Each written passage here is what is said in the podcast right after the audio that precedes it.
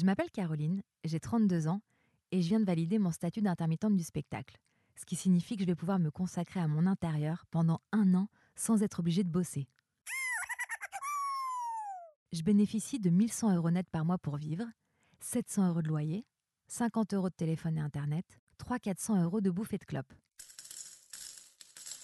Je mange des lentilles délicieuses en conserve, 50 centimes la boîte chez Franprix, un demi-poulet, 5 euros chez Carrefour, de la farine de sarrasin, 3,40 euros à peu près partout, des endives, 2 euros les 500 grammes, de l'huile d'olive, 5 euros le mois, du café, 3 euros la semaine. Voilà pour les basiques. Et pour le reste, je compte pas trop. Netflix, c'est gratuit. Je partage un compte avec Mary. Elle est la seule personne que j'accepte de voir à l'extérieur quotidiennement. On se retrouve entre 7h et 9h au Jardin du Luxembourg. On court, on transpire, on discute, on rigole et parfois je pousse jusqu'à boire un café chez elle, rue Guizarde.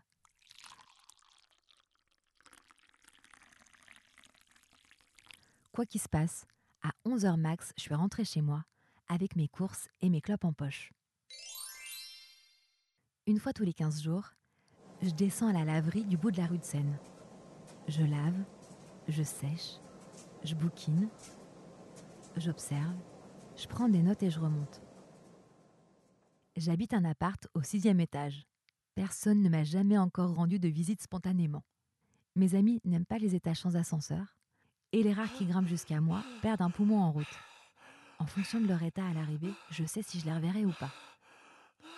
Pour le moment, j'ai jamais revu personne. Je sors quasiment jamais de chez moi. J'expérimente ma vie depuis mon appartement. Bon, j'ai quand même besoin des autres pour matérialiser ce que je pense, alors je prends rendez-vous avec des personnes pour avancer sur mes hypothèses. J'aime les gens, mais j'évite leur influence. Je supporte plus de me faire contaminer par les émotions de tout le monde sans donner mon accord réel. Et à l'extérieur, c'est pas évident de dire à chacun si je consens ou pas de ressentir leurs émotions.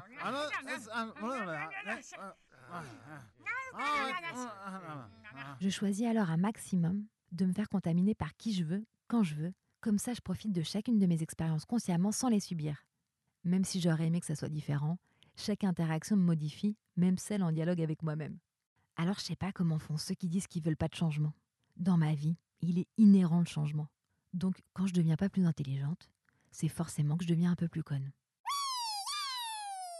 Même si je vois pas grand monde, j'ai besoin de partager ce que je vis, d'avoir un équilibre entre mon intérieur et l'extérieur.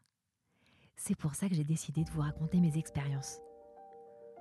Mon but dans la vie, c'est d'aller bien, de fonctionner au maximum de mes possibilités et de tout comprendre me concernant savoir pourquoi je fais ce que je fais, pourquoi je rencontre qui je rencontre, pourquoi j'aime ce que j'aime, pourquoi je déteste ce que je déteste, pourquoi je pense et pourquoi je connais l'existence de l'univers, mais que je peux même pas y accéder physiquement? Je suis à peu près figée sur rien et je pense que tout a une raison d'exister.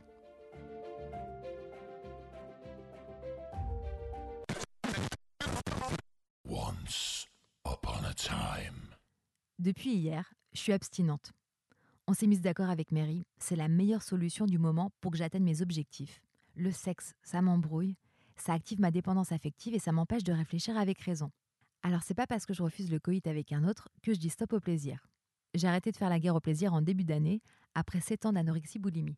Avant, je préférais me faire du mal, mais maintenant, avec la maturité de la trentaine, je préfère me faire du bien.